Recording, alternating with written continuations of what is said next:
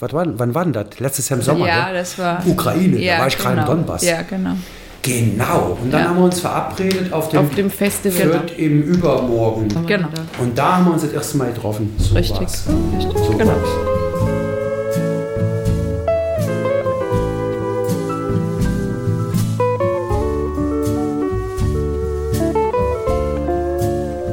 Herzlich willkommen zum Frankenkonvoi Podcast. Heute das erste Mal mit Gästen. Das hatten wir noch nie.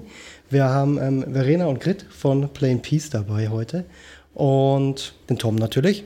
Und ein prickelndes Kaminfeuer. Und ein prickelndes Kaminfeuer. Ihr seid ja jetzt quasi gerade aus Griechenland zurück. Wie sieht es in euch gerade aus? Was sind die ersten Gefühle, Emotionen, die ihr jetzt gerade in Bezug auf Griechenland und die Arbeit vor Ort habt? Man hat ziemlich viele Eindrücke mitgenommen, die man innerhalb von den zwei Wochen, in denen wir dort waren, ähm, gar nicht so verarbeiten konnte. Also viel wirkt jetzt gerade erst noch nach. Das bedeutet, vor Ort ist man total in der Arbeit drin und im Tun eher. Ja. Und im Nachhinein hat man dann Zeit, wirklich das sacken zu lassen, zu verarbeiten, zu verstehen auch, was überhaupt um einen rum los war. Wie geht's dir? Ja, also mir geht's gut. Ähm, ich bin vor allem total stolz und happy, dass wir das gemacht haben. Und mit dem, was wir da geschafft haben in der letzten Zeit, in dem letzten, man kann sagen, Dreivierteljahr, ähm, ist wirklich immens und großartig. Und ja, also die Eindrücke, die arbeiten noch, aber es geht mir gut. Okay, vielleicht gehen wir den Schritt zurück. Wie hat es angefangen mit eurer Arbeit, dass ihr dann jetzt vor Ort gewesen sein konntet und zurück sein konntet? Also, wir sind ein kleiner Verein, ähm, bestehend aus Maximum zehn Leuten. Und äh, wir arbeiten alle ähm, deutschlandweit ähm, in der Spielmobilszene. Das heißt, wir fahren in unserer täglichen Arbeit mit äh, Bussen oder Fahrzeugen zu Kindern und spielen und werken dort mit denen. So haben wir uns über die Spielmobilszene kennengelernt. Und in der Ganz, ganz kurz, Ja. die Spielmobilszene heißt, das ist kein Verein erstmal, sondern eine lose Gruppierung. Genau, also die Spielmobile oder viele Spielmobile sind in Spielmobile e.V. organisiert und äh, da werden regelmäßig große Treffen ausgerichtet und auch äh, Workshops. Dort sind wirklich aus allen möglichen Bundesländern Spielmobile vertreten, auch international deutschsprachiger Raum. Und bei einem dieser Workshops ging es eben darum, was können wir international gemeinsam auf die Beine stellen. Und das war im Zeitraum der Geflüchtetenkrise 2015, 2016. Und da haben wir überlegt, was zu machen an den europäischen Außengrenzen. Und so ist es eigentlich in unseren Köpfen entstanden. Und dann haben wir 2019 das Spielmobil vom Landkreis Fürth nach äh, Sizilien gefahren zu einer Organisation. Das wurde organisiert von einem unserer Vereinsmitglieder in München. Und jetzt im Oktober haben wir dann eben von Pforzheim, von den Kollegen dort, von dem Maki Spielmobil, ähm, den alten Bus bekommen, haben dort dann beim Internationalen Spielmobilkongress ganz viele Spenden gesammelt, eingepackt und dann ja, ging das so los. Und im Vorfeld haben wir nach einer Organisation gesucht, die uns unterstützen kann. Und so sind wir unter anderem auch auf Frankenkonvoi gekommen und das hat sich dann quasi mit ein bisschen Nachhaken zu einer tollen Symbiose quasi entwickelt. Okay, das bedeutet, ihr habt den Frankenkonvoi gefunden, habt dann irgendwann euch das erste Mal mit dem Tom auch persönlich getroffen. Ich glaube, das war beim Fürth im Übermorgen, oder? Genau. Im Stadtpark in Fürth. Und was war die Aufgabe vom Frankenkonvoi bei eurem Projekt? Für uns war es wichtig, dass wir einen Kooperationspartner finden vor Ort. Ähm, in, also da waren wir erstmal ganz offen, wo wir das ausrangierte Spielmobil hinbringen können. Wir waren auf der Suche nach einem Kooperationspartner, die erstmal offen für die Idee waren, dass wir ähm, einen Spielmobilbus spenden wollen, der voll mit Spielsachen ist, den wir an eine der EU-Außengrenzen bringen oder da, wo Bedarf ist, dass wir da auch Menschen finden, die diese Idee gut finden und das dort dann auch natürlich etablieren wollen. Also nicht einfach, wir fahren einen Bus irgendwo hin und dann steht der da und Der soll auch genutzt der werden. soll auch genutzt werden. Okay, vielleicht an der Stelle, Tom, du bist erstaunlich leise heute. Ja, ich höre auch gerne zu. Ich höre sehr gerne zu. Was war dein erster Gedanke dazu? Weil irgendwann kam ja die Idee auf dich zu quasi, wurde an dich rangetragen und Ja, die Greta hat es ja schon erwähnt. Es war äh, schwierig, mich zu erreichen, weil sie hat mir äh, eine Mail geschickt und darauf habe ich nicht geantwortet und dann erst später darauf geantwortet. Das lag einfach daran, weil das war just zu der Zeit, wo ich im Donbass war, äh, Ja, in der. Ukraine-Hilfe. Und da war ja das Ukraine-Thema noch so groß und ich kriege permanent Messages über Insta-Messenger, Facebook-Messenger, Mail und, Also und ich habe und. das damals auch mitgekriegt, das war echt eine chaotische Zeit, da war so Absolut, viel, so schnell, aus so vielen Richtungen. Und bei euch das Projekt, das war ja in dem Fall, hat sich das ja gar nicht auf die Ukraine bezogen, die in dem Moment ja riesig war. Also das Thema Ukraine war gigantisch und hat irgendwie alles überlagert. Und es kann auch gut sein, dass das der Grund war, warum ich es vielleicht kurz gelesen habe, aber da ich ja in einem ganz anderen Film in dem Moment so aktiv war, es einfach vergessen habe. Aber gerade deswegen finde ich das auch super spannend.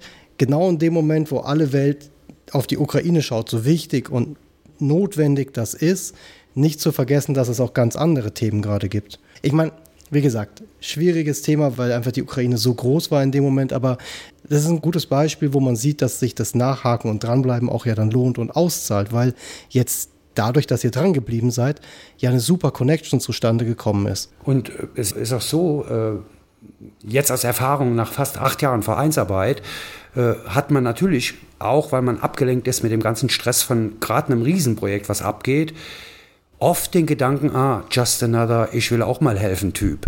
Man kennt die Leute ja nicht. Ja, und umso wichtiger ist für mich ganz, ganz wichtig.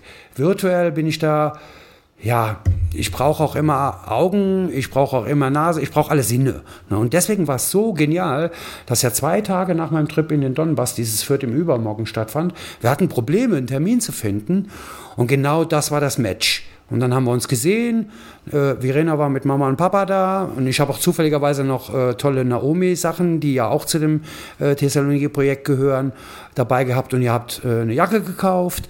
Und äh, Grit und Laura waren mit dabei. Gell? Und so konnte man sofort rausfinden, okay, das sind jetzt nicht irgendwelche Teddybärwerfer oder äh, ich will mal Klamotten sammeln kommen äh, Leute, sondern die haben da wirklich was Tolles vor. Und dann haben wir uns verabredet, hey, müsst ihr im Vorstand von erzählen. Und dann haben wir eine Vorstandssitzung dazu gemacht. Ne? Was genau hattet ihr denn vor?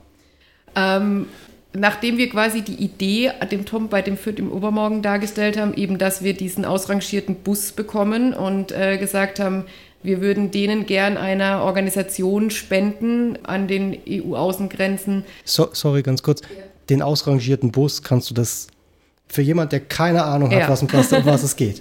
Ähm, also der ausrangierte Bus war eben, wie die Grit vorhin schon gesagt hat, ein altes, ausgedientes Spielmobil, ganz konkret ein Mercedes Sprinter, 3,5 Tonnen, also ein Riesengefährt, das im Endeffekt leer war, das äh, für das Spielmobil in Pforzheim nicht mehr gefahren wurde, weil sie ein neues Spielmobil bekommen haben. Und ähm, wir die Chance hatten, das in Obolus zu bekommen, neu mit Spielsachen auszustatten durch Spenden und einer Organisation zur Verfügung zu stellen, die mit diesem Spielbus in, wie wir es jetzt auch gemacht haben, beispielsweise in Camps fährt und den Kindern für Stunden am Tag die Möglichkeit gibt, äh, frei zu sein und einfach zu spielen. Was für Spielsachen sind da drin? Das sind die unterschiedlichsten ähm, Spiele, die dafür sind, dass man ins freie Spiel geht. Also das ist nicht so, dass man sich da vorstellt, da sind irgendwelche Brettspiele drin, sondern da sind Schwungtücher drin, mit denen man Großgruppenspiele machen kann. Da sind drin Stelzen, Pedalos, Jongliermaterial, mit denen man Zirkusaktionen mit den Kindern machen kann. Da sind verschiedene Fahrzeuge, mit denen die Kinder durch die Gegend düsen können. Äh, da sind aber auch, ist auch Kreativmaterial drin, wie einfach ganz simpel Straßenmalkreide, mit denen man ganz mit, ohne großen Aufwand die Kinder ähm, zum Spielen bringen kann. Ähm, vieles, was selbsterklärend ist, ähm, wo, die, wo man nicht viel Sprache braucht, sondern wo man einfach ähm, wo die Kinder zusammenkommen können und spielen. Okay, verstehe. Ja, das ist ja eine super Sache, weil gerade Sprache ist ja ein Riesenproblem oft. Und ähm, wenn man da Sachen hat, die, die, die selbsterklärend sind, die intuitiv nutzbar sind, ist das natürlich perfekt. Okay, jetzt wart ihr mit dieser Idee beim Tom. Ihr habt gemerkt, funktioniert menschlich. Tom, du fandest die Idee gut. Und ich hatte auch sofort das Perfect Match. Weil? Wir ja schon seit Jahren, ich persönlich seit 2016 den Maurizio kenne, der in Thessaloniki seit 2016 ist und einen Verein gegründet hat, der sich QRT, Quick Response Team, nennt. Und er hat in Thessaloniki neben dem Camp Diavata eine alte Industriehalle angemietet, die wir auch geholfen haben, mit auszubauen, mit Böden und Öfen und so weiter. Mhm. Und das ist Casa Base, die nur für Frauen und Mädchen des Camps zum Safe Space umgebaut wurde, wo äh, Kulturprojekte oder äh, Unterrichtssachen äh, veranstaltet werden mit den das, das heißt, das ist eine Halle neben dem Camp, also außerhalb des Campgeländes, wo Frauen und Mädchen hingehen können tagsüber, um, ich sag's mal, ungestört von männlichem Einfluss. Ähm, und vor allen Dingen vom Camp-Alltag. Ja, und vom ne? Camp, also einmal aus dem Camp-Alltag entfliehen, ganz andere Eindrücke, ganz anderes Leben, aber auch gezielt ohne Männer, genau. um Dinge machen zu können, die sonst nicht möglich sind oder wären. Sprachkurse, Yogakurse, Fotokurse, also, aber da können die Mädels ganz gut was von erzählen weil die haben es ja live gesehen. Ne? Also du hast, die, du hast dann einfach die, quasi die Connection hergestellt genau. zwischen QRT. Ich habe Maurizio gefragt, äh, ist das was für euch? Weil Maurizio hat normalerweise die Vorgabe, weil ihr wolltet ja freiwillig dahin fahren im Herbst. Äh, Maurizio hat normalerweise die Vorgabe, wenn ein Volunteer kommt, mindestens drei Wochen. Hat den Hintergrund, weil er muss die Leute ja anlernen, wenn es darum geht, die Arbeit im Camp zu leisten oder in der Casa Base zu leisten. wenn die zu kurz da sind, dann ist er nur noch wenn am Anlernen. Wenn du eine Woche hinfliegst, dann hast du drei Tage Ausbildung und dann kannst du wieder heimfliegen und mhm. Maurizio hat nur Arbeit. Deswegen sagt er so Minimum drei Wochen.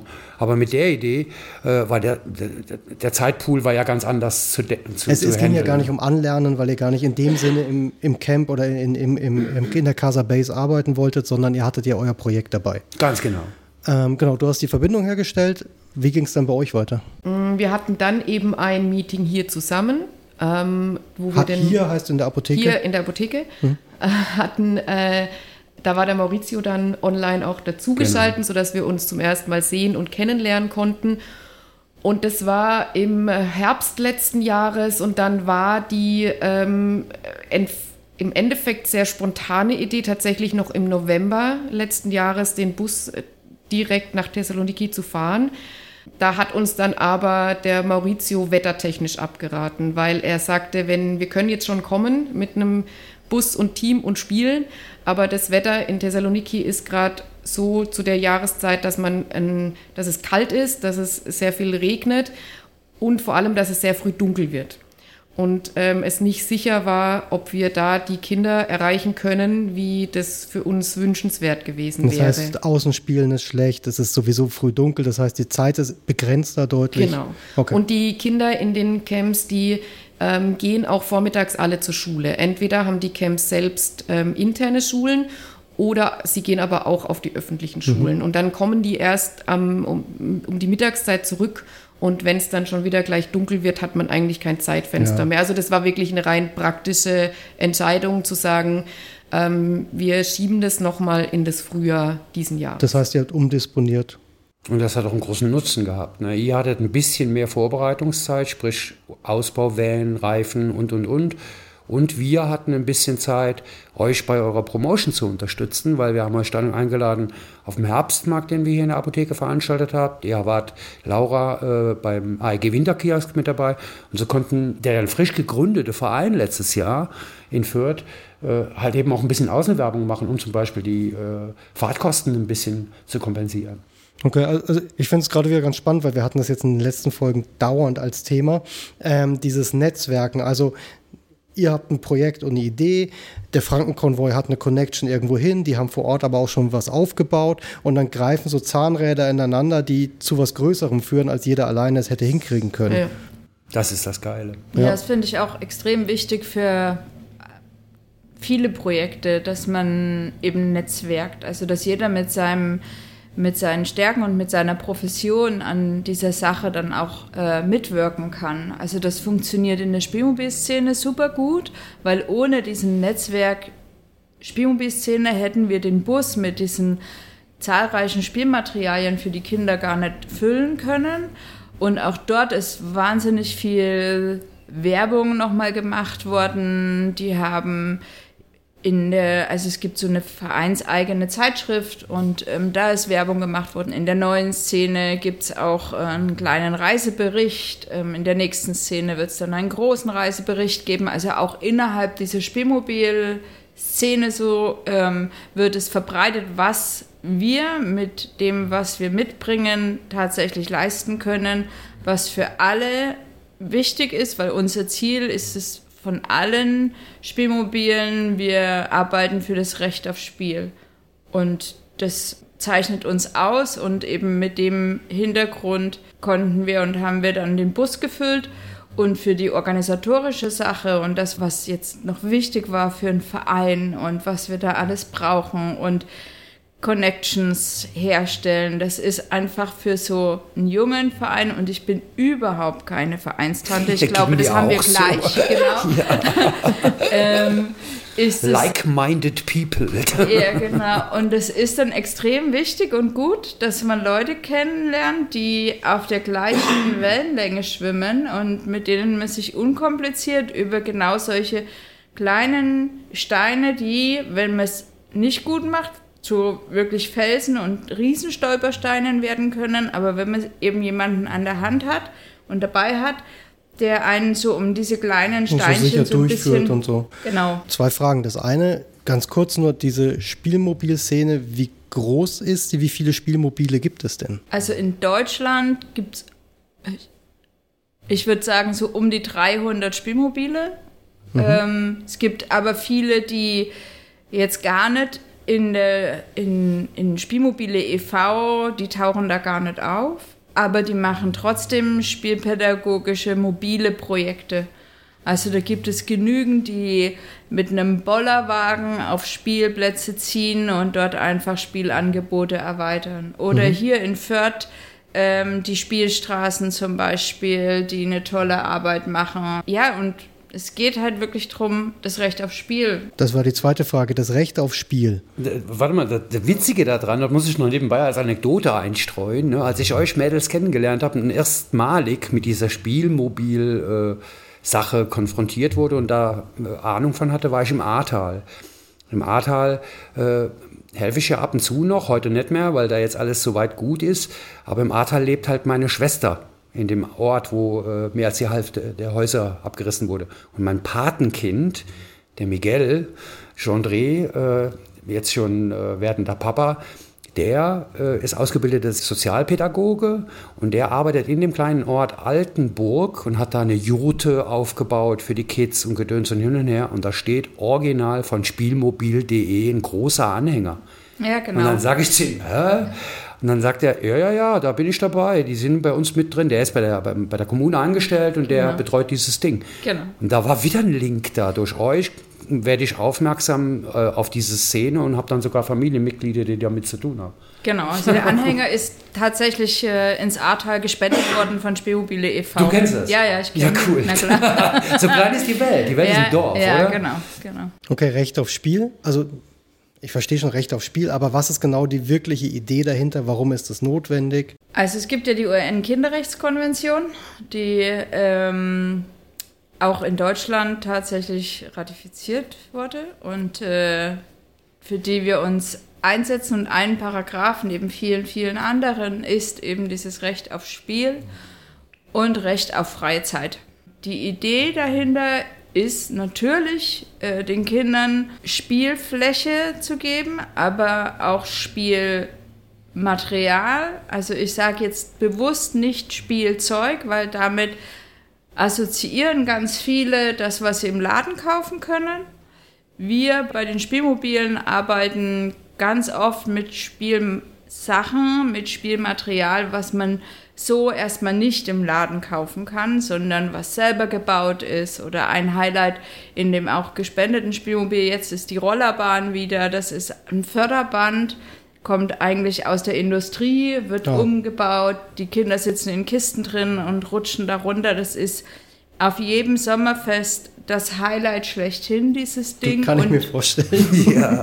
und Auch für die jeder, Erwachsenen. Ihr wollt gerade sagen, hört sich Ja. spannend Ich wollte jetzt Genau. gerade sagen, ich will mal fahren. ja, Darf unbedingt, ich? ja, ja. Also die kann man auch leihen bei meinem Spielmobil. Das Wir müssen hier unbedingt um mal ein Kooperations-Sommerfest. Sommerfest machen Ja, zwischen unbedingt. Frankenkonvoi und Gerne. euch. Ja, Dann darf ich gerne. mal fahren. Genau, genau. Oder du fährst in die Casa Base, da ist jetzt auch eine. Ja, genau. Ja, da wollte ich ja sowieso mit, aber Paula war ja krank, die gerade im Hintergrund übrigens schnarcht. Also nicht nur der Ofen macht Geräusche, auch die Paula. Aber da werde ich es auf jeden Fall probieren, wenn ich hinkomme. Genau, und das ist ähm, quasi so der, ja, also das ist unser Anliegen auch eben, uns für dieses in einem, in einer Konvention festgehaltenen Artikel, für dieses Recht, dass wir uns da stark machen, weil wir können mit unserer Arbeit den Kindern eine Stimme geben, dass sie dafür auch, dass, also zum einen, dass die gehört werden, auch im öffentlichen Raum, wieder mehr gehört werden im öffentlichen Raum, weil man sieht kaum noch Kinder im öffentlichen Raum. Das ähm, wird mir auch immer wieder, auch am Land, ein großes Anliegen. Und zum anderen eben, dass wir denen den Raum geben zum Spielen. Ähm, ich glaube, das ist ein so ein wichtiger Punkt, dass eben die Spielmobile nicht feste Institutionen sind. Es ist kein Jugendhaus, wo die Kinder hinkommen. Es ist kein, keine äh, Institution wie äh, Kindertageseinrichtungen, wo klar ist, da gehen die morgens hin und gehen abends wieder, sondern die Spielmobile fahren genau dahin, wo die Kinder sind. Also da gerade da, wo, wo es nichts gibt, Ja. kommt das Spiel quasi hin. Genau, also sei es auf dem Land oder auf der Stadt, kann man sich vorstellen, man fährt mit dem Spielmobil auf den nächsten Bolzplatz und die Kinder wissen natürlich irgendwann schon, das Spielmobil kommt am Mittwochnachmittag und da haben wir die Möglichkeit, einfach drei Stunden frei zu sein und tun und lassen zu dürfen, was wir wollen. Da gibt es auch teilweise dann, geht es gar nicht darum, dass da ein festes Angebot ist, sondern das ist eben der Punkt, die dürfen da kommen und frei sein und spielen. Das ist wie der Eismann, der vorbeikommt. Genau. Da stehen sie schon Schlange, die Kleinen. Aber mit dem Unterschied, muss man da Eintritt zahlen, muss man da Mitglied Nein. sein, muss man Beiträge Nein, zahlen. man muss gar nichts. Das heißt, Also- ihr seid da, die Kinder kommen und können spielen, das war's. Keine Genau. Anmeldung, kein gar nichts. Genau, kein Eintritt, kein Geld mitbringen, nix. Am besten auch keine Eltern mitbringen, sondern wirklich eben diese freie Zeit, die die Kinder eh nur noch ganz, ganz wenig haben, bei uns halt so nutzen, wie denen das gefällt. Und draußen sein, nicht Und am Rechner sitzen draußen oder sein, Smartphone. genau. Ja. Also ähm, wir haben an allen Orten auch Ausweichorte, sodass wir auch reingehen könnten, wenn es regnet. Aber draußen ist natürlich viel, viel besser, weil da können wir auch Feuer machen und da können wir das ganze Gelände nutzen. Und eben, was ich vorhin schon sagte, die Kinder werden gesehen und gehört. Um mal so ganz dumm zu fragen, warum ist Spielen wichtig? Das ist so eine Standardfrage und ich ähm, eigentlich weiß das jeder selbst, weil das ist in uns angelegt, Spielen. Also wir sind äh, als Babys geboren und das Erste, was wir aktiv machen können, ist quasi mit unseren Augen spielen und gucken. Und das nächste ist dann das Festhalten. Und ähm, so entwickeln sich die Menschen ohne Spielen und ohne Erleben und, und selbst begreifen, was Spielen ja letztendlich ist, entwickelt sich ein Mensch nicht gut. Und das ist eigen, also das ist nicht nur eigentlich, sondern das ist für mich so der Kern, warum Spielen wichtig ist, damit wir erfahren mit unseren eigenen Stärken und dem, was wir mitbringen, wie manche Sachen funktionieren. Und das geht am aller, allerleichtesten durch Spiel. Das heißt, Spielen ist quasi die, die, die Möglichkeit, die Welt zu erfahren in einem sicheren Rahmen. Genau. Weil ich ja keinen Konflikt habe oder sowas, an dem ich das übe. Ich darf auch Fehler machen, ohne dass ich mich in Gefahr bringe, weil es ist nur ein Spiel, lerne aber trotzdem, wie es im Ernstfall anzuwenden wäre. Genau. Es ist ohne Regeln. Die, also wenn es Regeln gibt, dann bestimmen die die Spielenden, die werden ausgehandelt. Da wird immer wieder neu diskutiert und immer wieder neu besprochen. Und was ganz wichtig ist und was Erwachsene ganz oft vergessen, sobald ich als Erwachsener reingehe und unterbreche, ist es kein Spiel mehr. Wie, wie handhabt ihr das? Also ich meine, wenn ihr Also ich stelle mir jetzt gerade so vor, ihr kommt da irgendwo hin, da ist das Spielmobil und ihr macht die Türen auf. Oder machen wir es doch einfach daran. Ihr wart in Griechenland jetzt. Ihr seid da jetzt runtergefahren. Wie lange seid ihr gefahren? Zwei Tage. Zwei Tage. Und dann seid ihr angekommen. Wie war's? Also wie war der erste Eindruck? Ähm, ja, wir hatten ja, also es war ja schon so, dass wir ein konkretes Ziel hatten und wir sind direkt tatsächlich zur Casa Base gefahren.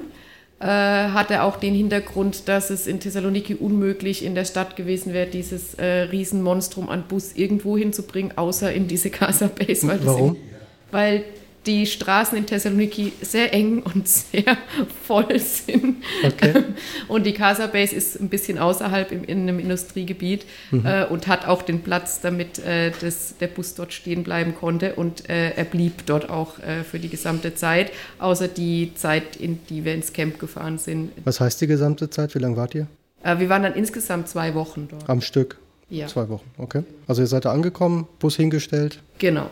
Äh, wurden gleich mal mit einer Geburtstagsfeier eines Mädchens begrüßt. Das wurde uns auf der Fahrt dann noch kurz per Nachricht mitgeteilt, dass wir äh, herzlich willkommen sind, gleich mitzufeiern.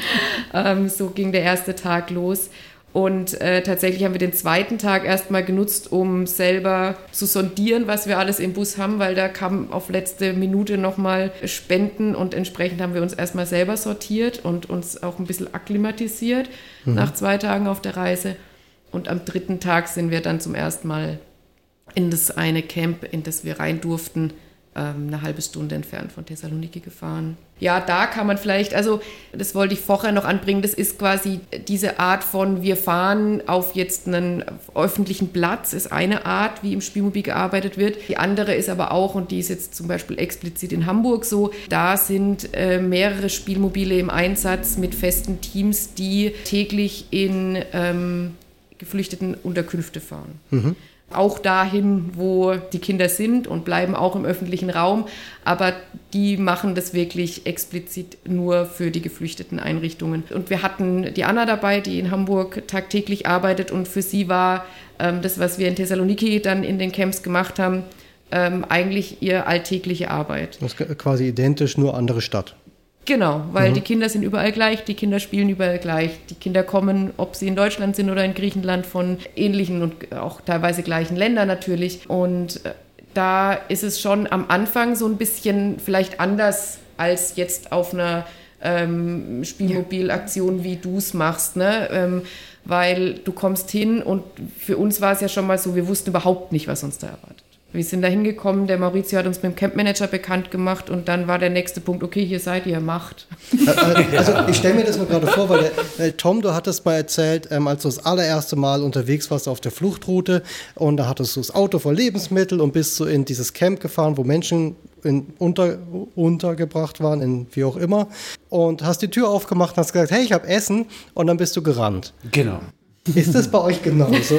Ja, ähm, also fast, also ich, es war nicht ganz so schlimm. Wir wussten ja auch, was uns, also, also in dem Punkt war uns allen, glaube ich, schon klar, was passieren wird, wenn wir mit diesem bunten Bus, wenn wir mit dem da reinfahren. Das ist wie ein Zirkuswagen. Und die Kinder sind so, oh, oh, was muss ich? Oh, warte mal. Und ich will an erster Stelle stehen, damit ich sehen kann, was da drin Das, ist. das, ich kenne das aus Rumänien, als wir in Rumänien waren, da war das eben auch so, sind wir in die Roma-Dörfer reingefahren und das, die ersten, die vorne standen, waren die Kinder und man konnte, also und dann sind die einfach mitgerannt, auch mit dem fahrenden Auto und ich habe mir gedacht so, wow, Leute, haltet Abstand, wartet, bis wir angehalten haben. Ist, ist das so? Äh, ja, Also die, die Camp-Leute, also die, der Chef und so, die waren vorbereitet. Okay. Und die haben, glaube ich, schon gewusst, der Maurizio hat die da gut äh, Gebrieft. Genau, genau gebrieft, ähm, mit, womit wir kommen, was wir für eine Fläche brauchen ungefähr und so. Der hat ja auch gesehen, was wir da alles schon in der Casa Base ausgepackt haben. Das heißt, ihr hattet so ein bisschen eine Vorbereitung, ein bisschen mehr Struktur, Ja. weil es ein Camp war, wo es eine Ja. und auch tatsächlich einfach die Erfahrungswerte von der Anna dabei. Heißt, äh, wir wussten genau, wir sitzen nicht alle im Fahrzeug, sondern einer fährt, die anderen sichern den Ah, Bereich seid ab. also- wir sind Nur mal, also wirklich, um es zu verstehen, ihr seid, das heißt, ihr kommt da an, dann steigen zwei aus, einer fährt und die anderen sind zu Fuß außen Ja. schon. Ah, okay. Genau, um quasi das zu verhindern, dass, die, dass man keine Möglichkeit mehr hat, überhaupt zu fahren. Wie die Security beim großen Montagszug. Ja, und der nächste Punkt war natürlich auch, dass da hat der Maurizio uns darauf vorbereitet, dass er sagte, die Kinder sind natürlich eigentlich gewohnt, wenn so ein Sprinter kommt, wie auch der Tom gerade schon gesagt hat oder wie ihr das in Rumänien erlebt habt, dass ein, äh, wenn ein Sprinter oder irgendein Fahrzeug kommt, da sind Geschenke drin. Das heißt, das mussten wir mit wenig Sprache ja auch erstmal klar machen.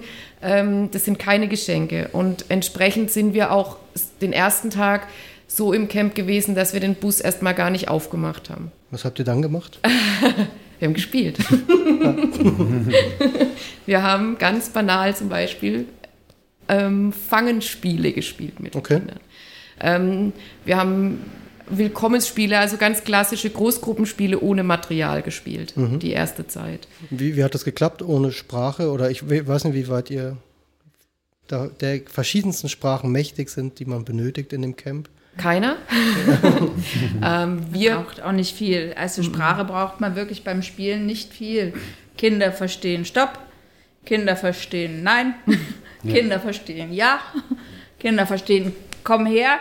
Ähm, ich wedel jetzt mit den Händen, also komm her. Ja, Kinder verstehen ähm, Geh weg, also wenn man quasi die Hand ausstreckt und eben so ähm, das signalisiert, geh weg oder bis hierher. Äh, Kinder verstehen ab, also beim Fangenspielen das Andotzen. berühren und so. Berühren, genau. Es geht ist viel mit Vormachen und Nachmachen. Einfach anfangen und die Kinder schauen und die verstehen das innerhalb von kürzester Zeit. Okay. Habt ihr das Gefühl, dass sich im Laufe dieser Arbeit vom, vom wirklich allerersten Moment bis über mehrere Tage eine Art von Kommunikationsebene ergibt, wo man auch sich nach und nach besser versteht? Ähm, also es war tatsächlich auch manchmal so ein bisschen tagesformabhängig von den Kindern, wie die gerade drauf waren, was sie am Vormittag erlebt haben, wann wir da waren, ob wir am Vormittag oder am Nachmittag da waren. Ähm, aber prinzipiell war es so, dass die Kinder relativ schnell gecheckt haben, ähm, dass wir wiederkommen. Also es war wichtig, dass sie wussten, wir kommen wieder. Äh, das war der erste Punkt, den sie ja beim zweiten Mal, dass wir da waren, schon gemerkt haben. Das ist nicht, eine, die waren nicht nur einmal da, sondern die kommen wieder. Und das andere war, dass wir dann schon natürlich ähm, auch beim ersten Mal schon den, den Bus dann später aufgemacht haben. Ähm, und es war aber auch klar, dass die Kinder eben nicht in den Bus reingehen, sondern dass da auch wieder einer von uns drin ist. Und da ist mit Straßenmalkreide eine Linie aufgezeichnet und da bleiben die Kinder und äh, wir reichen Sachen raus. Und den ersten Mal haben die uns noch zugeguckt, wie wir das machen und am zweiten Mal haben sie schon das alles selber gemacht. Also die haben das ganz schnell schon begriffen Wie viele Kinder waren da so? Auch unterschiedlich, weil es immer davon abhing, erstens, wie das Wetter war, zweitens, wer gerade in der Schule war. Also das hat sich auch Okay. immer gewechselt und das konnte man nicht so richtig planen. Also wir waren immer offen für egal wie viele Kinder, aber ich würde sagen, so zwischen ja, 40 und 60 Kinder waren über den Zeitraum Welches Alter? verteilt. Von Kindergartenalter, also so, da waren Knirpse rumgerannt, äh, die waren, konnten gerade laufen, ähm, bis zu den Jugendlichen 15, 16. sch- Ich finde es schwer einzuschätzen. Ja, finde ich auch. Und das ist aber tatsächlich das, was ähm, gleich ist, eben beim, bei der Spielmobilarbeit, dass kleine, mittlere, große Erwachsene bei uns auf den Plätzen sind und spielen und dass die Kinder eben auch kommen und gehen, wie sie wollen. Und ähm, das hatten wir im Camp dann tatsächlich auch, obwohl es eben eine abgeschlossene quasi wirklich ja, Einrichtung war.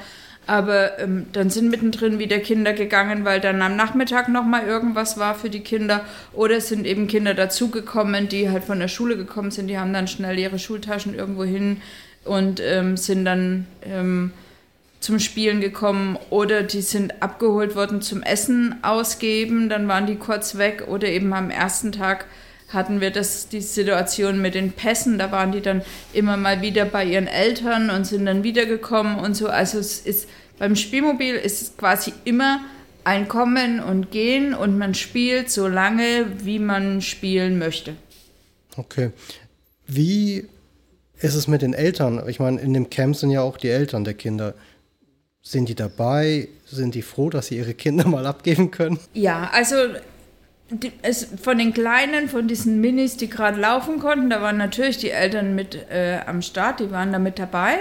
Aber der, die größeren Kinder, die waren alleine und wenn Eltern da waren, dann waren die am Rand. Mhm. Also die haben wir, habe ich jedenfalls auf der Spielfläche nicht so wahrgenommen. Also es ist nicht so wie zum Teil bei, bei Spielaktionen, die, die ich durchführe, wo Eltern schon auch ganz gern mal den Raum der Kinder besetzen. Du meinst hier in Deutschland? Ja. ja. ja. Und äh, die eben das nicht aushalten können, wenn die Kinder frei durch die Gegend flitzen oder eine Säge in der Hand halten und das vielleicht nicht so machen, wie die das irgendwann mal vor 30 Jahren oder so gelernt haben. Verstehe. Ähm, also ich, ist schwierig wahrscheinlich zu beantworten, aber rein vom Gefühl her, ist das eher eine kulturelle Sache? Ist das situationsabhängig? Das weiß ich nicht. Also da kommt natürlich dazu, dass eben in diesem Camp die Kinder ja nicht raus konnten. Ne? Die waren ja da drin. Also die, das war dann für die Eltern wahrscheinlich auch relativ safe, weil die können ja nicht die können, weg. Können nicht weg, ja. Genau. Das ist vielleicht ein Punkt, der bei uns viele Ängste meiner Meinung nach und also das weiß man aus Statistiken auch unbegründete Ängste, ähm, aber die sind halt da bei den Eltern, dass den Kindern auf den Wegen was passiert, was auch immer, also vom Unfall bis zur Entführung. Da sind natürlich Ängste da und dann wollen die mit ihren Kindern, also bleiben die lieber bei ihren Kindern, bevor sie nach Hause und wieder hin und her und keine Ahnung was. Manche Eltern sagen auch, ich will die wenige freie Zeit, die wir haben, also die auch ich als Mutter oder Vater habe, gemeinsam mit meinem Kind verbringen. Mhm. Und das ist durchaus, hat durchaus ja auch seine Berechtigung. Bestimmt, klar. Ne?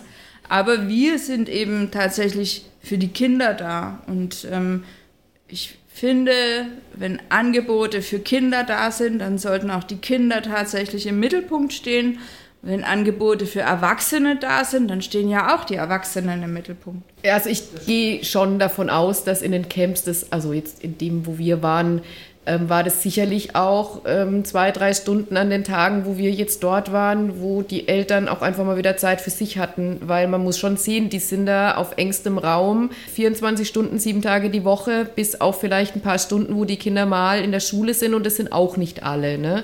Ähm, das heißt, es ist ja auch ein bisschen ein Freiraum für Eltern wie auch für Kinder.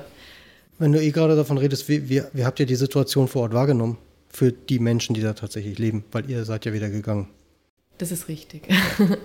ähm, ich, also ich finde es schwierig zu beantworten, weil wir können ja natürlich nur, wie du auch sagst, unsere Wahrnehmung natürlich. von außen widerspiegeln. Ich könnte mir vorstellen, und wir haben schon einige Stimmen wahrgenommen, aus den Camps, ähm, die da natürlich nicht sehr glücklich sind, insbesondere die Menschen, die wirklich lange, lange Zeit auf ihre Papiere warten, um weiterzukommen. Was heißt ähm, lange, lange Zeit? Was habt ihr so mitgekriegt? Mm, also in dem Camp jetzt waren das teilweise zwei, drei Jahre. Okay. Äh, mit denen wir gesprochen haben. Und wir hatten, wie die Grit vorhin ja schon angesprochen hat, wir haben tatsächlich den ersten Tag dort erlebt. An, das war ein Tag, an dem Pässe ausgegeben wurden ähm, wo dann die Kinder und auch die Erwachsenen also wirklich gefeiert haben. Und ganz, die Situation erklären, was heißt Pässe ausgegeben? Äh, eben nach lange, teilweise Jahren des Wartens auf ähm, Reisedokumente haben an dem Tag teilweise nicht, also nicht alle, aber teilweise Familien mit den Kindern Pässe bekommen, die ähm, drei Monate Gültigkeit haben, dass sie in der EU reisen dürfen damit. Das heißt, das war, ihr seid angekommen und für diese Menschen war das nach mehreren Jahren teilweise der Moment, wo sie das allererste Mal dieses Camp tatsächlich verlassen dürfen? Die waren also sie dürfen, das Camp dürfen die zu jeder Zeit verlassen. Aber nicht äh, Thessaloniki oder nicht Griechenland. Oh, ne? Also es ist ja, genau. Also ja, das ist eben genau meine Frage. Genau. Wie räumlich eingeschränkt sind die vor Ort?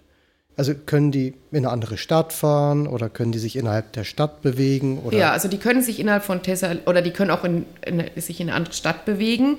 Ähm, aber also das Camp, in dem wir jetzt explizit waren, das liegt außerhalb, ja eine halbe Stunde außerhalb von Thessaloniki. Eigentlich, wenn man von außen kommt, wunderschön gelegen an einem See, mhm. ähm, aber halt auch mitten im Nichts. Da kommt morgens der Bus, holt die Schulkinder ab, bringt die Schulkinder wieder zum Camp.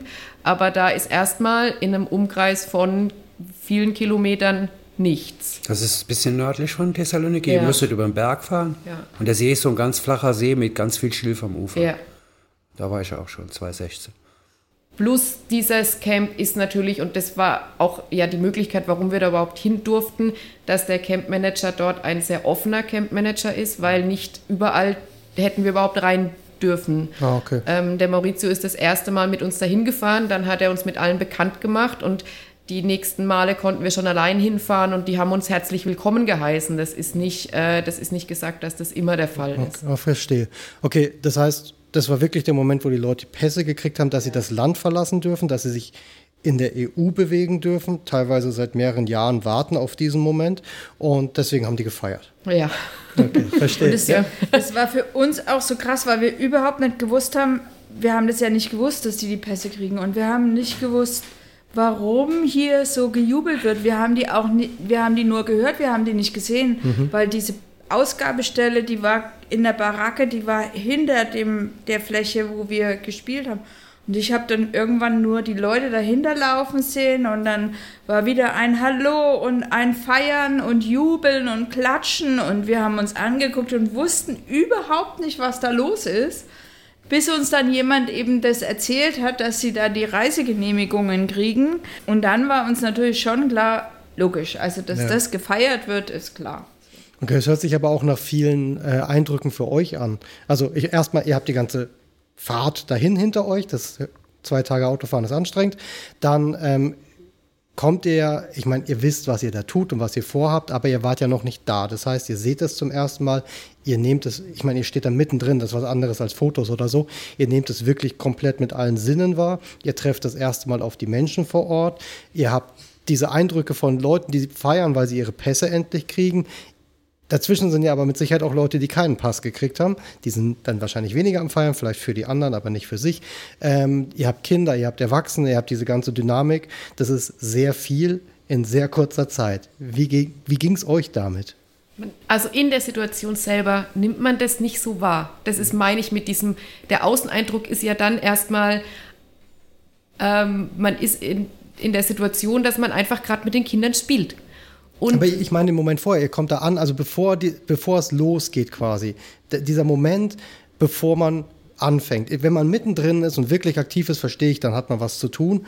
Aber dieses, vielleicht sind es Sekunden, diese Momente Ja. quasi. das war ein gutes Gefühl, weil wir so positiv da aufgenommen wurden. Also dies, das ist ein besonderes Camp. Das Camp ist auch im Moment nicht voll besetzt, dass quasi da, äh, ich glaube, es können fast 1000 Menschen oder über 1000 Menschen da untergebracht werden. Das sind lauter Containerreihen und es sind im Moment nicht so viele Menschen dort. Also das ist schon, das ist gerade schon sehr eher luftig dort. Okay. Plus eben dieser Campmanager und auch die Menschen, die dort arbeiten, Security, Lehrer, da ist ein Kindergarten aufgebaut, da ist eine kleine Schule. Also die haben schon auch viel geboten und die machen dort sehr viel. Deswegen war so der erste Eindruck und das Gefühl, dass man gedacht hat, wow, hier ist, ähm, man wird hier herzlich aufgenommen. Die Kinder kommen auf einen zu und sind alle offen. Die Erwachsenen begrüßen einen, jeder quasi gefühlt einzeln. Ähm, das war eher so ein, okay, man wird da gerade herzlich aufgenommen. Okay, verstehe. Das heißt aber, dieses, wie die Personen, die konkreten Individuen vor Ort das handhaben, ist total wichtig für euch als Externe, die dazukommen, um eure Arbeit wieder gut machen zu können mit dem richtigen Gefühl. Ja, auf jeden Fall. Okay. Ähm, Du kannst ja auch, wenn du in Thessaloniki oder in Griechenland generell helfen möchtest, mittlerweile nur noch helfen in Griechenland, wenn du eine griechische NGO bist. Also wie das bei uns war früher, einfach wild hinzufahren, ist heute gar nicht mehr möglich. ah, okay, verstehe. Vielleicht an der Stelle, man könnte aber theoretisch sich beim Frankenkonvoi melden, wenn man drei Wochen Zeit hat und dann könnte man mal mit Maurizio reden, was da so möglich ist. Ganz genau. Aber Da, Minimum drei Wochen, er sucht da ganz, ganz dringend Leute immer, die ihm helfen. Ja. um das mal einzuschieben. Man könnte auch die Menschen, die in der Spielmobilszene sind und äh, sich damit auskennen, auch äh, jetzt, nachdem der Bus unten ist, ähm, auch gerne jederzeit da unten unterstützen. Ja. ganz Das genau. war jetzt die andere Frage. Der Bus steht jetzt da unten, ihr habt den da hingefahren, der ist da geblieben. Ihr seid zurückgeflogen, Gefahren und geflogen, ja. ihr seid zurückgekommen irgendwie. Ähm, was, die passiert, Verena ist eher den Hippie-Trail gefahren. Gell? äh, was passiert mit dem Bus jetzt? Jetzt hat der Maurizio eine ganz große Aufgabe noch, ähm, weil der noch nicht zugelassen ist in, in Griechenland. Wir haben ihn mit einem Ausfuhrkennzeichen nach Griechenland gefahren. Ähm, das Ausfuhrkennzeichen war, die zwei Wochen hatte die, die Gültigkeit, in der wir unten waren. Mhm. Ähm, wir waren dann in der zweiten Woche auch nochmal dreimal im Camp.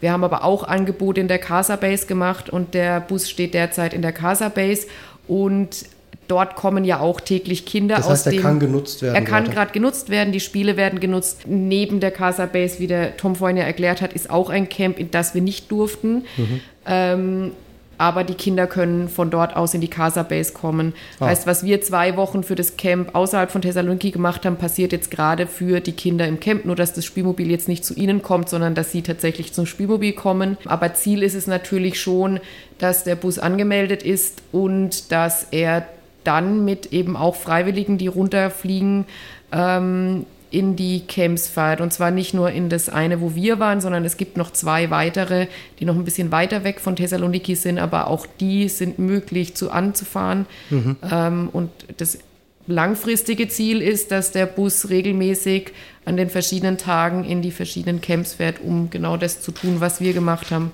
Zwei, drei Stunden schöne Zeit den Kindern Ich kenne auch ein gutes Camp, ein bisschen nördlich in Ceres, wird von einer guten Organisation geleitet, war ich öfter. Und die haben auch neben dem Camp, so 500 Meter weiter, ein, ein Grundstück, wo die Zelte stehen haben. Und die werden auch bestimmt glücklich oder sowas. Das Paula wird wach. Ich müsste mal gerade kurz mit dem Hund äh, Luft schnappen. Viel Spaß. Ja. So, genau. Das heißt, langfristig ist das Ziel, dass quasi man sagen kann, montags ist der Bus in dem Camp, Dienstag in dem Camp und auf die Art entsteht quasi ein sehr regelmäßiger Rhythmus, dass dieser Bus täglich genutzt wird, aber von verschiedensten Kindern und man möglichst viele damit auch erreichen kann auf die Art. Das wäre die schönste Form, wie das funktionieren könnte, okay. ja. Weil ähm, ich das immer von mir kenne, wenn ich vor Ort war, und das ist eben auch ein Riesenthema, was ich mit dem Tom immer ganz viel bespreche, ist dieses, was macht man selber da vor Ort? Also man ist ja auch, also man ist zum Helfen da, zum Arbeiten, man hat eine Aufgabe, aber man ist ja trotz allem auch als Mensch anwesend und tut da Dinge, wenn man gerade nicht arbeitet. Man hat ja ganz viel außenrum, was stattfindet. Zum Beispiel, wo wart ihr untergebracht? Mm, wir hatten für die zwei Wochen über den Maurizio ähm, eine Wohnung, in denen Freiwillige untergekommen sind. Das heißt, der Maurizio hat vor Ort eine Location, die als Notunterkunft quasi für die dient, die zum Helfen kommen und dann können da quasi, die kann wechselnd genutzt werden. So. Wie war generell es für euch in Griechenland, der, die Zeit vor Ort etc.? Ja, wir waren ja eine gute Gruppe. Also wir waren insgesamt sechs äh, Erwachsene unterschiedlichen Alters, so Anfang 30 bis ähm, fast 70. Also wirklich ähm, ganz gemischt. Und wir haben äh, in der Wohnung uns ganz normal versorgt, logisch, und haben dann halt die äh, Umgebung erkundet, waren früh oder auch abends ähm, in Thessaloniki unterwegs. Wie ist Thessaloniki? Ich war noch nicht da. Ja, also mein Eindruck, aber das ist ne, subjektiv meiner. Mhm. Ich fand es jetzt nicht die schöne Stadt. Okay. Sehr laut. Ähm, also es ist eine große Stadt? Ja, sehr, eine riesengroße Stadt und wir haben bestimmt auch nur einen ganz kleinen Teil gesehen. Und ich finde, man hat schon sehr gemerkt, dass Thessaloniki zum Beispiel keine U-Bahn oder keine Straßenbahn hat. Okay. Das merkt man krass, weil ähm, dann halt wirklich alles motorisiert auf der Straße passiert. Chaos. Chaos ohne Ende und unglaublich laut. Mhm. Und das fand ich jetzt so, ist für mich so ein bisschen in Erinnerung geblieben. Du hattest letztens mal erzählt, dass du mit diesem Verkehr ja auch ganz gut umgehen kannst. Ja, ja. genau. Also wir hatten eben, also neben äh, dem äh, Spielmobil und dem Bus von der Verena, ihrem privaten ähm, Bulli, hatten wir dann noch äh, so ein kleines Leihauto, ähm, mit dem wir dann quasi von der Wohnung zur Casa Base gependelt sind. Und da war ich so die Fahrerin. Okay. Es war so ein kleiner Suzuki Swift und der war super. Also, wenn man in solchen Städten unterwegs ist, dann lieber auf den SUV verzichten und die, diese kleinen, ich habe immer gesagt, kleine Huschelkiste, so diese kleinen Kugeln da äh, nutzen und mit denen sich einfach fließend in den griechischen Verkehr einordnen. Also so das hat super Kart. funktioniert. Genau, so Mario Kart-mäßig, ja, okay. genau. Ja, cool. Ähm, was ist das, was ihr so mitgenommen habt aus der Zeit vor Ort, hier rückblickend? Also, also ich habe mitgenommen unbedingt wieder. Weil war, war es anstrengend? Ja, klar war es anstrengend. Ich war danach direkt drei Wochen krank. Ähm, ob das jetzt was mit äh, der Reise zu tun hatte oder nicht, ähm, klar ist sowas anstrengend. Aber meine Arbeit ist nicht nur meine Arbeit, sondern meine Profession. Mhm. Also, und dann ist, und das habe ich jetzt erst auch BerufsschülerInnen gesagt, wenn man das gefunden hat, ist Arbeit nicht mehr dauerhaft anstrengend. Weil ich das so gerne mache, mit so einer Leidenschaft und mit meinem ganzen Wesen, dass ich da nach anstrengenden Tagen runterfahren kann, gut entspannen kann, um am nächsten Tag weiterzumachen. Das heißt, du kannst aus dieser körperlichen, auch geistig anstrengenden Arbeit auch Energie ziehen? Unbedingt. Sonst, also sonst hält man so ein, geht so ein Job ja auch nicht. Also mir hat meine Kollegin gesagt, beim Spielmobil arbeiten ist wie jeden Tag umziehen. Einpacken, auspacken, einpacken, auspacken und dazwischen unglaublich viel schleppen. Aber wir müssen ja, manchmal dürfen wir nicht auf die Plätze direkt drauf fahren und so. Dann müssen wir die ganzen Sachen aus dem Spielmobil nicht nur rausheben, sondern auch woanders hintragen und so. Also man muss, körperlich ist es unglaublich anstrengend. Wie gut seid ihr so mit Sortieren und sowas? So Tetris im Auto? Ah, super. Eigensicherung ist alles, also das sagen Meister. Wir jetzt, ja, genau. Wir sind da alle, alle Spielmobilleute sind Meister, Meisterin im Packen von solchen Fahrzeugen. Muss mal, kann ich, stelle ich mir so vor. Unbedingt. Und es braucht auch ein System, damit man eben die Sachen auch ziemlich schnell wiederfindet. Und da war Anna jetzt gerade auch eine große Hilfe, weil die genau wusste, welche Spiele wir wohin tun, damit wir die schnell raustun können, damit die Kinder, weil die so selbsterklärend sind, dass wir die nur hinlegen brauchen, Spielsteine dazu und dann wissen die Kinder, was sie machen müssen. So. Und wenn du so jemanden hast in einem Spielmobil drin, der am besten drinnen steht, die Sachen nimmt und dann dahin räumt, wo sie ihren Platz haben und eben auch gleich und schnell wieder genutzt werden können, dann ist das das Allerbeste. Ähm, also ich war ja mit, äh, auch mit Laura und Anna die kompletten zwei Wochen dort. Nach zwei Wochen weiß man dann schon, was man getan hat. Und was so ein bisschen bezeichnend war, am letzten Tag, an dem wir, also der letzte Camp-Tag, hat der Maurizio uns nochmal begleitet. Und mhm. tatsächlich, weil uns das auch wichtig war, dass er mal so einen ganzen Tag miterlebt, wie okay. wir dort sind weil er hat immer mit, zwar mit einem Augenzwinkern, aber wenn wir die Tage davor oder auch die Woche davor in Anführungsstrichen schon um vier zurück waren, gesagt, hä, wieso seid ihr schon da? Äh, und nachdem er ungefähr zehn Minuten äh, bei unserem letzten Tag im Camp äh, gesehen hat, was wir im Camp tun, sagte er, wie haltet ihr das zwei Stunden aus? und da, man muss ja dazu sagen, Maurizio macht ja auch viel mit Kindern ja, ja, und voll. ist durchaus was gewohnt. Ja, ja, auf jeden Fall. auf jeden Fall. Aber er sagte, äh, es ist eine wunderschöne Stimmung. Also in dem Moment, wo wir in höchstem Stress waren, weil eben eine Herrscher von Kindern alle irgendwas wollten und alle spielen wollten und alle wuselig waren, auch noch an dem letzten Tag, sagte er, oh mein Gott, ist das eine wunderschöne Stimmung. Äh, es ist wie auf einem Jahrmarkt, alle sind zusammen, alle spielen, jeder tut, jeder macht, irgendwo wird in jeder Ecke passiert irgendwas, es wuselt, es tut und es, du stehst nur da und denkst dir, ja, aber auch genau das ist das Anstrengende am Ende vom Tag. Ja, das aber auch schön. Ja, das hört sich perfekt an. Also dieses, diese Kombi aus anstrengend und, und, und dann aber auch erholsam, weil man weiß, man hat was Gutes getan mit dieser Energie, die man da auch reingegeben hat, hört sich wirklich genau so sollte sein, hört sich perfekt an. Ähm, wenn man mehr über euch erfahren will, wie und wo? Also wir haben eine Homepage, natürlich, ähm, www.playingpeace.de und wir haben einen Insta-Kanal, Playing Peace. Okay. Und äh, wir haben Einfach zusammen ohne auf irgendwelche Punkte sonst was. Ja, genau. Hm? Und wir haben auch einen Facebook-Auftritt. Playing Peace. Okay, ich verlinke das alles in die Show Notes. ja, genau. Am besten alles verlinken. Und dann gern auch ähm, Kontakt zu uns aufnehmen, eine Mail schreiben. Und ja, wir freuen uns über alle, die quasi unsere Idee und unsere Arbeit ähm, toll finden und uns da weiter unterstützen wollen oder auch dazukommen wollen. Ne? Also unser Verein besteht jetzt aus nicht ganz zehn Leuten, glaube ich. Also da dürfen auch gern noch welche dazukommen. Okay, geht auf die Webseite Social Media etc., schaut euch das Ganze an. Ähm, habt ihr Bildmaterial von vor Ort?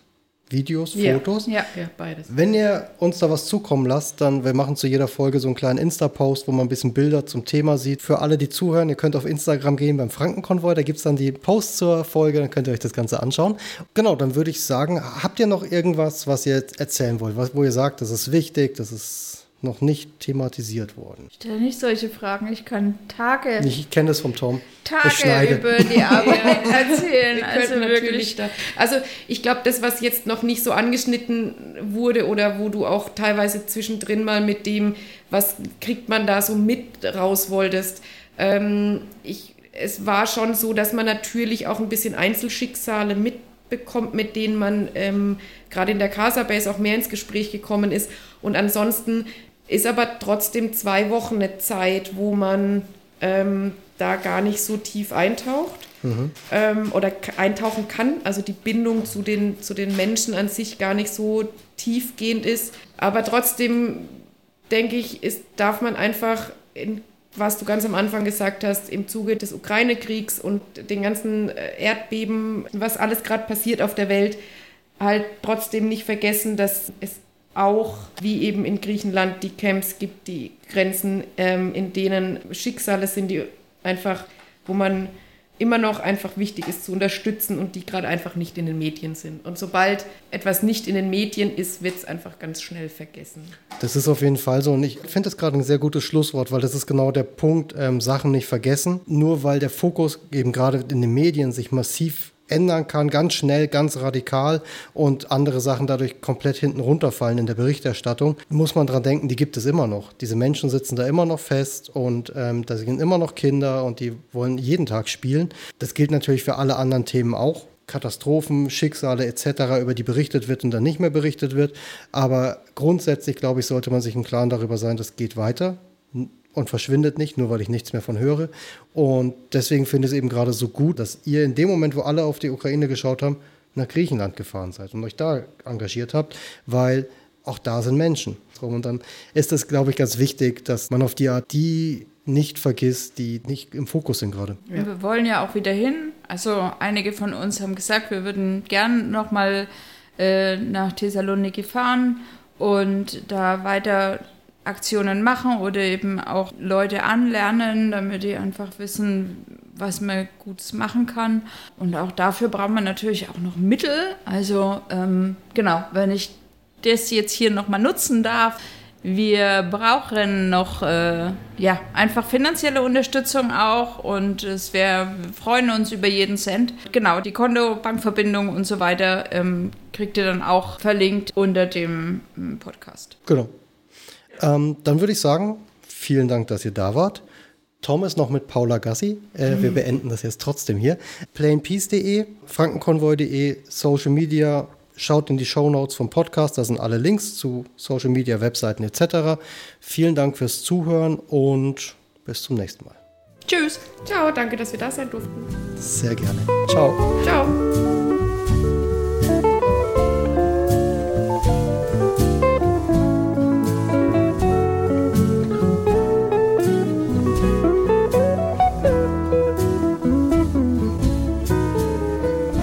magic at Waikiki.